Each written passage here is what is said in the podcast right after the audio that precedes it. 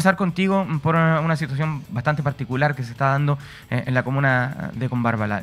Yo no quiero ser impreciso y por eso que eh, te voy a pedir que tú nos expliques un poquito eh, lo que está pasando. Se acusa de más de 100 pozos ilegales en la comuna de Conbarbalá, cercano al sector de Cogotí, particularmente. a ver si tú nos puedes explicar un poquito la figura que se está dando en, ese, en esa situación.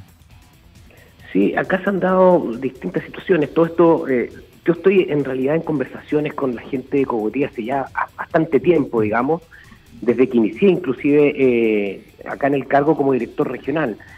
Desde un inicio, que yo estoy acá al menos, sé que los sectores de Cogotí, digamos, que es aguas arriba del embalse Cogotí, y el sector de Guatulame, que es aguas abajo del embalse Cogotí, son los lugares más críticos que tenemos en la región de Coquimbo, los lugares donde, eh, los lugares donde más irregularidades hay y donde es más compleja la situación. Mm.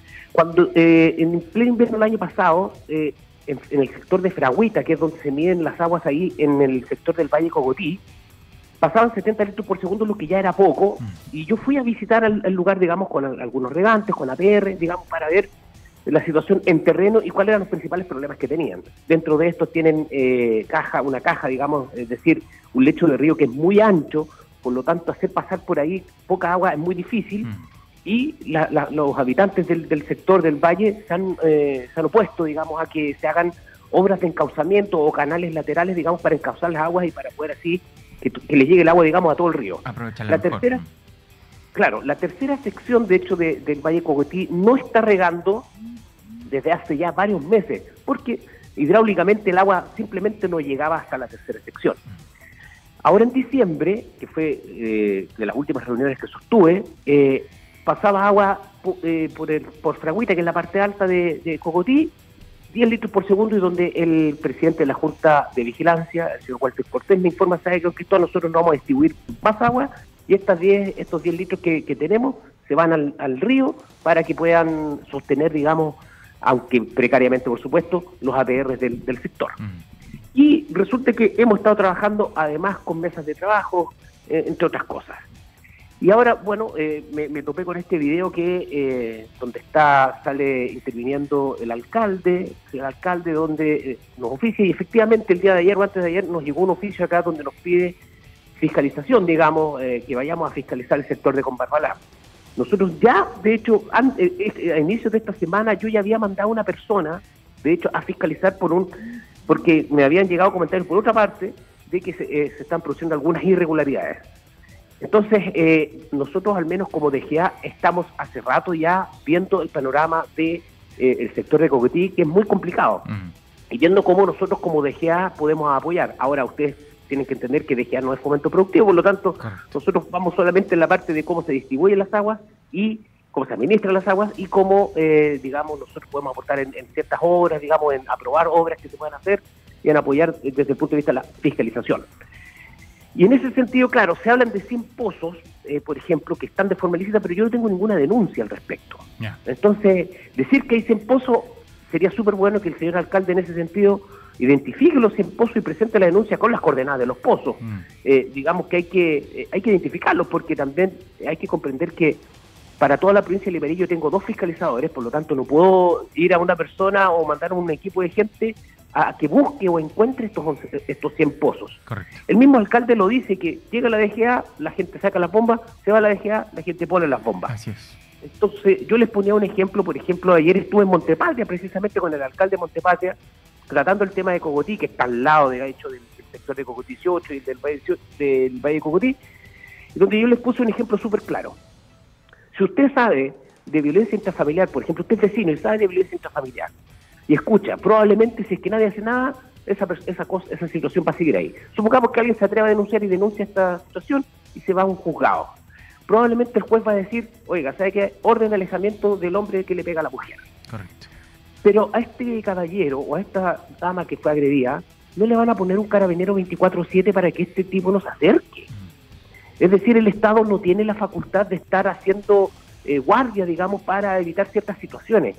Por eso acá el llamado, y, donde yo puse énfasis ayer también en, eh, en Montepatria, es que tienen que denunciar las personas y con suma claridad, es decir, con nombre y apellido, el lugar donde se está produciendo, ojalá con coordenadas, si no es con coordenadas se puede hacer un croquis, pero eh, indicar quién es el dueño, cómo se llama el predio, cómo se llama el sector. Entonces a mí, por ejemplo, de repente me llegan denuncias, oiga, en el puente tanto eh, hay pozo. Entonces, eh, con la capacidad que, que, existe, que tiene el Estado en este sentido, yo no puedo, o sea, si no tengo datos suficientes, no puedo llegar y mandar a una persona a ver por si acaso. Muchas de, de las denuncias a través de redes sociales también que se hace derivan en que la persona contaba con sus derechos de aprovechamiento, etcétera, entre otras cosas. O bien nosotros, como dije, tampoco fiscalizamos maquinaria para hacer pozos. Muchas veces, oiga, están haciendo un pozo en tal lado. Entonces yo le digo, mire, nosotros empezamos a fiscalizar una vez que se hace extracción de agua. No es necesario pillar infragante a la persona sacando el agua, pero porque quedan, eh, quedan vestigios cuando se hace extracción de agua. Correcto. Pero yo no le puedo decir a alguien, oiga, no haga un pozo. No le puedo decir yo, por ejemplo, a una persona que está haciendo un pozo, no lo haga, eh, porque no, no está dentro de mis facultades. Ahora, claro, uno dirá, oiga, pero si el pozo, si está haciendo un pozo, es porque va a sacar agua, es porque va a sacar agua, eso lo sabemos, pero la ley es clara y yo parto desde el momento en que el caballero sacó agua. Entonces, es, importante que se conozca bien también el trabajo de la DGA porque también es súper fácil decir al voleo que, no se fiscaliza. Nosotros estamos nosotros tenemos muy buenas metas, inclusive en lo que tiene que ver con fiscalización. La mayoría de los casos se resuelve. Lo que pasa es que la gente no denuncia. Ayer me tocó escuchar también a algunas personas, ¿sabe qué? Es que no denunciamos porque esa gente nos da pega. Entonces, también de qué estamos avanzando. Claro, o sea. si usted no puede denunciar, busque otra persona que denuncie para que usted no. No sé, ¿me, entiende? Eh, y por otro lado. ¿Sí? Sí, eh, porque la, la, presentación que se hace, que efectivamente hay un video eh, de aquello, eh, es que habrían más de 100 pozos. el tema es que es imposible determinar eh, salvo, tal como tú lo planteas, que exista eh, una denuncia eh, y que estén los antecedentes, que esos 100 pozos puedan ser ilegales o irregulares, porque podrían algunos, y voy a hacer, lo voy a poner en ultra condicional, podrían algunos de esos efectivamente tener derechos de aprovechamiento, estar inscritos, a ver, los pozos hay que inscribirlos, ¿verdad? Uno para poder hacer un pozo tiene que tener los derechos de aprovechamiento, tiene que estar inscrito eh, y, se tienen que regularizar. Podrían algunos de esos ser regulares, por tanto, eh, y entendiendo que tienen dos fiscalizadores y que la denuncia habla de más de 100 pozos, no pueden ir uno por uno eh, verificando cuáles son o no. Aquí hay que apuntar a la denuncia porque así funciona el sistema. No sé si para bien o para mal, pero así funciona el sistema. Es que eh, finalmente es eso, o sea, como dices tú, si para mal, pero hay un código de aguas, hay una ley, ¿cierto? Está la ley orgánica constitucional que también establece los estatutos administrativos y una serie de reglamentaciones que nosotros tenemos como funcionarios. Por lo tanto, eh, yo no puedo ir más allá de mis atribuciones porque usted sabe también que este país está lleno de abogados que son perfectos para hacer caer las causas, no por el fondo, sino que por la, por la forma. Correcto. El abogado, no sé, o, la policía eh, contaminó la escena de, no sé, de un delito, hasta ahí llegaste. Se le cayó entonces el compadre que tenía que ir 10 años cárcel, llega a un acuerdo previo como la investigación se hizo mal o, etcétera, el abogado es hábil y le baja la condena. Entonces, en el fondo nosotros tenemos que ser súper minuciosos y súper estrictos, digamos, cuando hay que entender también que son procesos administrativos, nosotros no somos, eh, nosotros ni siquiera cobramos las multas, eso la cobra Tesorería General de la República. Entonces, nosotros solamente hacemos un proceso administrativo que finalmente puede cantar en una multa y en una paralización de las obras, que también muchas veces la gente hace caso omiso, pero por eso depende de las denuncias. En este caso, lo que dices tú también, eh, Andrés, es súper importante. Eh, por ejemplo, ya, supongamos que hay 100 pozos, efectivamente. Tienen que considerar que Cogotí, el sector de Cogotí es muy antiguo, digamos, y por lo tanto se saca agua de tiempos inmemoriales y es probable que muchos pozos estén de hecho regularizados. Es importantísimo indicar eso sí, al tiro que desde que yo estoy al menos acá en la DGA no hemos aprobado ni un solo pozo. Correcto. Ojo, ni uno solo. Ah. Para, para el tema agrícola, lo único que están aprobados son los APR, digamos que ellos hacen extracción de agua para, pero es para subsistencia humana, por lo tanto ahí hay otro criterio. Pero para lo que es agrícola, ni grandes ni chicos, no hay autorización de parte de la DGA. Por lo tanto, lo que existe si es si está regular, digamos, viene de años atrás, digamos, cuando no estamos en un escenario como el actual. Mm. Y precisamente el Código de Aguas también te permite aquí tener un mercado del agua. Y efectivamente nosotros sabemos que hay algunas personas que vieron perder sus tierras, digamos, porque no les alcanzaba el agua para regar, no sé, mandarinos, lo que tuvieran, pero todavía tienen un poco de agua y esa poca de agua se la están vendiendo a Agua del Valle o a otras personas. Mm. Eso es legal. También las personas deben saber, es legal vender tu derecho de agua a otra persona o arrendarlo o, como se diga. Correcto. No es un delito. Entonces, eh, La ciudad de Combarbalá está con un problema de crisis hídrica tremendo y todo el sector del Valle de Jogotí y Guatulame. Se, les, se está abasteciendo a estas localidades con camiones aljibe que andan por todas estas comunas. De hecho, de Ovalle están yendo muchas camiones aljibe desde Ovalle con agua para abastecer a Combarbalá. Entonces, eh, eh, en el fondo hay que entender también que estamos bajo una escasez hídrica, que es muy potente, una mega sequía que lleva 14 años y que no tenemos registros históricos de haber tenido una sequía de tal magnitud. Por lo tanto, también hay que entender que esto no es solo causa del ser humano, de que sequía no es sequía, es saqueo. No, aquí hay una sequía extrema, hay una escasez profunda de origen natural y por eso estamos en esta situación y donde hay una desesperación muy tremenda. Yo la vi ayer, me junté con los APR de, eh, de, casi todo Montepatria y están desesperados, esperando que los apoyemos, que ayudemos, etcétera. Mm. Entonces, eh, es muy importante ser responsable a la hora de eh, hacer denuncias. Yo sé que las redes sociales se prestan para mucho, que generalmente meten acto ruido las autoridades, ¿cierto? Y estas actúan a través de redes sociales. Pero la forma en que se hacen denuncias en la DGA es a través de las oficinas de la DGA o a través de Internet en la DGA. O sea, es, esa es la forma, digamos, para que nosotros estemos obligados por ley a resolver. Si a mí me llega una denuncia mañana mismo o hoy día que hay 100 pozos y vienen los 100 pozos identificados, yo estoy obligado a revisar los 100 pozos. Correcto. Sí. Eh, Cristóbal, eh, dice acá eh, parte de, lo, de las declaraciones que dio el alcalde de Combarbalá al diario El Día, es que ellos desconocen, desconocen, dicen que hay una si hay una jefatura titular a nivel provincial del Limarí. Dice que hace bastante tiempo que no tienen noticias de la DGA a nivel provincial. Eh, las personas, al parecer, eh, si lo está diciendo el alcalde de la comuna de Combarbalá, desconocen a quién dirigirse ahí en la provincia del Limarí para hacer estas denuncias. Tú dices que hay personas que, o sea, le estás señalando ahora dónde se pueden dirigir, incluso por eh, mediante vía electrónica en la página web pueden hacer denuncias y también consultarte si en qué caso esta denuncia se debe hacer al Ministerio Público directamente. Lo que pasa es que, claro, hay, bueno, son varias preguntas. Primero que todo, la DGA provincial efectivamente tiene jefe provincial, es Alejandra Aguilar. De hecho, estuve con ella, porque siempre que yo voy a terreno en, en, Limarí me hago acompañar de la jefa, que, es la provincial, que las oficinas están ubicadas arriba de Correos de Chile, eh, al frente de la plaza de Novalle. Ahí están las oficinas. No tenemos oficina en otras localidades, pero sí hay en Ovalle. Y ojo que la, nosotros somos la, la única oficina, o sea, la única DGA a nivel país que tiene tres provincias en las tres provincias tiene presencia. Por ejemplo, uno va a, no sé, de del Maule y tiene una sola oficina. De Valparaíso está en Quillota, ni siquiera está, está en Quillota la oficina. Nosotros tenemos tres oficinas a nivel regional. Somos de los que manejamos mayor recurso en el país y aún así no es suficiente porque la escasez es muy profunda. Entonces, efectivamente, si el alcalde tiene conocimiento, bueno, ahora me llegó un, un oficio, le daremos todas las explicaciones. De hecho, precisamente ayer hablamos, hemos hemos estado yendo constantemente a Ovalle, eh, perdón, a Montepatria, eh, se, se, creó una mesa hídrica, y es porque las personas están interesadas en saber cómo actuar, cómo nos pueden apoyar a nosotros, entendiendo que la DGA también tiene eh, recursos limitados, cómo pueden actuar las juntas de vigilancia también. Hay juntas de vigilancia, no voy a dar nombre acá, pero hay juntas de vigilancia, que claramente no entienden cuál es su rol como junta de vigilancia y las atribuciones que por ley tienen. Entonces, finalmente, le, tiran la pelota a la DGA y, muchas de esas cosas las puede hacer perfectamente la Junta de Vigilancia. El mismo alcalde tiene la facultad de solicitarnos a nosotros fiscalización, por oficio.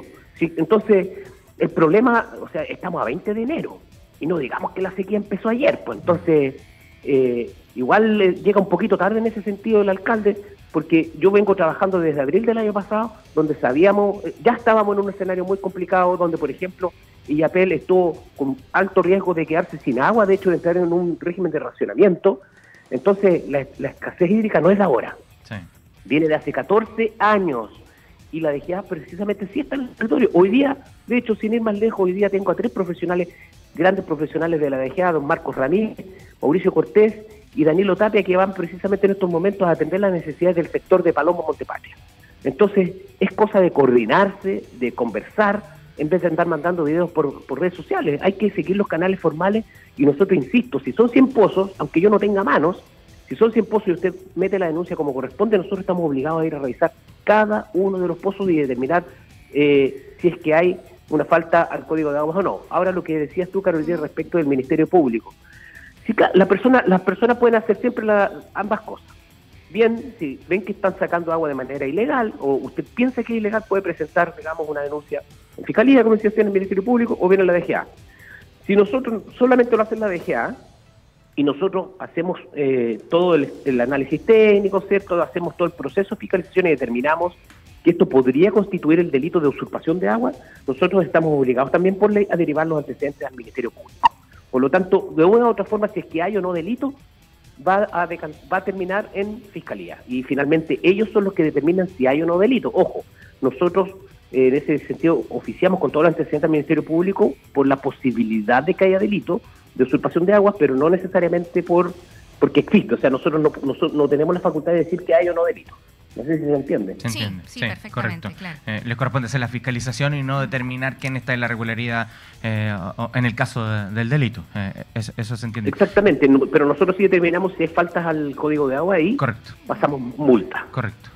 hasta ahí llega la atribución de, eh, de la DGA. Eh, el delito, evidentemente, eh, ya es un tema judicial sobre el que ustedes no tienen atribuciones. Exactamente, es así. Mm. Cristóbal, una última pregunta, porque es una inquietud que tienen los auditores. en el caso de los pozos, ¿todos deben ser inscritos? ¿Cualquier pozo para cualquier uso, sea el caudal que tenga, debe estar autorizado, inscrito?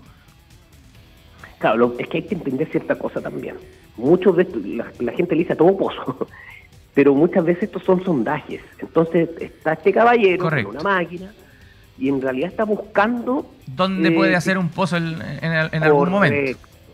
Entonces, ah, y tiene que hacer una prueba de bombeo y, esa prueba de bombeo tiene que entregar eh, la estabilidad, digamos, del agua, dónde está el espejo de agua, el nivel dinámico, el nivel estático, entre otras cosas. Son varias pruebas que, que se hacen y una vez que logra esos resultados es cuando ese pozo, a partir de ahí ya debe sí o sí ser, si que eh, los resultados son satisfactorios, digamos, sí o sí debe ser inscrito en la DGA, ¿cierto?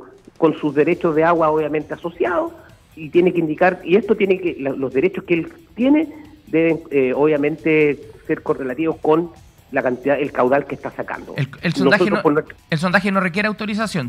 Eh, si yo hago perforaciones para buscar eh, dónde voy a hacer mi pozo, el sondaje no requiere autorización. Lo que requiere autorización es que una vez que el sondaje es positivo y yo determino el punto donde voy a hacer el pozo, en ese momento yo requiero el permiso.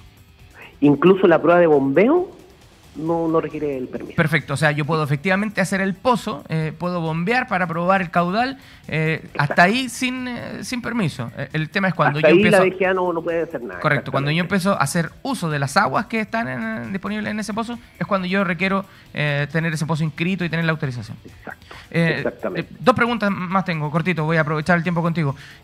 lo primero, las vertientes y el uso de las aguas que emanan de las vertientes, ¿necesitan también derechos de aprovechamiento? Depende. Depende, eso depende mucho, pero igual quisiera decir algo de lo anterior antes de decirte lo de las vertientes. Sí, sí. Independiente de esto, porque uno podría pensar, entonces es re fácil hacer pozo, robar agua y digo que voy a hacer eh, prueba de bombeo. Ojo, que cuando alguien hace un pozo y, sale agua y alguien lo denuncia, nosotros igual vamos a estar encima. Así que también no piensen que eso, a pesar de que yo no tengo atribuciones de, hacer nada ahí, yo voy a estar encima. voy a tener ese caso, sobre todo si en un lugar que yo sé que hace mucho perjuicio, vamos a estar encima. Las pruebas de bombeo además son limitadas, no necesitas probar un mes para verificar aquello. Perfecto. Es eh, la prueba de bombeo, de hecho, que se hace por un par de horas, etcétera, y, se acabó. Entonces también no, tomarlo a la ligera eso. Respecto a la vertiente, hay distintas situaciones con las vertientes. Si la vertiente nace y muere dentro de un mismo predio, el, el predio de dueño, esas aguas son, por el solo Ministerio de la Ley, son de, de, del dueño del predio. Perfecto. No hay nada que hacer. Ahora, si estas nacen y mueren en un canal artificial, digamos, ahí pertenecen en ese sentido a la Junta de Vigilancia o a, la Asociación de Canalistas, digamos, a pesar de que nazca en tu, en tu predio. Perfecto. Ahora, a no ser también aquí hay otro tema, si es una vertiente inmemorial, etcétera, y donde esta persona contaba con los derechos, independiente de que muera en el canal, los derechos son del uso de la vertiente son de esta persona. Pero si es una vertiente no inscrita y que termina en un cauce artificial o cauce natural, pertenece o bien a la Junta de Vigilancia o bien a la Asociación de Canalistas o Canalistas o Comunidad de Aguas que, que donde muera, digamos, esta vertiente. Si pasa, por ejemplo, por un dos predios de dos dueños, etcétera, pertenece, es un afluente también de eh, del canal o del río. Y, ahí se necesita evidentemente los derechos para el usufructo. Exacto, eh, exactamente. Y, la última, cortita. Eh, Todas las que quiera yo. es que van, para eso. van surgiendo estas inquietudes. Eh, a oh, propósito de las denuncias, porque muchas veces para el particular es más complicado, por mil razones. o pudiera ser más complicado, a mí me parece que no es tan difícil hacer la denuncia, pero me voy a poner el caso de que lo sea. los canalistas, las juntas de vigilancia, podían perfectamente agrupar a sus rogantes y, y ellos canalizar las denuncias para después una junta de vigilancia una asociación de canalistas, ellos mismos pueden traspasarle la denuncia a la DGA. O sea, de hecho ellos, ellos tienen la facultad de presentar la denuncia en nombre de, alguien porque está ocurriendo en su río. Ellos tienen la tienen un, espacio de jurisdicción que se llama y eso está amparado por la ley y por el Código de Agua. Por lo tanto, dentro de la facultad de la Junta de Vigilancia, supongamos que una persona no quiere denunciar, no, yo no voy a denunciar, la Junta de Vigilancia puede hacerlo perfectamente porque puede considerar que es un perjuicio para el río. O quiere hacerlo de forma anónima, entonces lo puede hacer vía los canalistas o la Junta de Vigilancia. O sea, claro, las denuncias de asociación de GA no son anónimas, no pueden ser anónimas, a diferencia con Contraloría que pueden ser anónimas. Pero, no pueden ser anónimas, pero cuando usted tiene miedo, déjame para, para, Si hay miedo, por ejemplo, de represalias, de que el vecino lo amenazó, cualquier cosa, y la Junta de Vigilancia, porque también ocurre que hay Junta de Vigilancia que tampoco quieren denunciar por lo mismo, van donde el alcalde y el alcalde presenta, en ese sentido, puede presentar la denuncia en, nombre de, del municipio, porque también hay un perjuicio, en este caso, a bien nacional de su público, entre otras cosas. Así que eh, lo que quería establecer en el fondo es que, eh, eh, efectivamente, como tú lo planteas, la denuncia directa a la DGA no puede ser anónima, pero sí puede ser vía un tercero. Yo puedo ir al municipio, a pedirle al municipio que denuncie, a pedirle a, la asociación de canalistas, en fin, tengo varias formas de... Incluso lo puede hacer una persona que no vive en el lugar. no sé, por ejemplo, ahí se está haciendo extracción ilegal de agua en Cogotí y alguien de la Serena justo va pasando por ahí y lo ve. ¿Mm?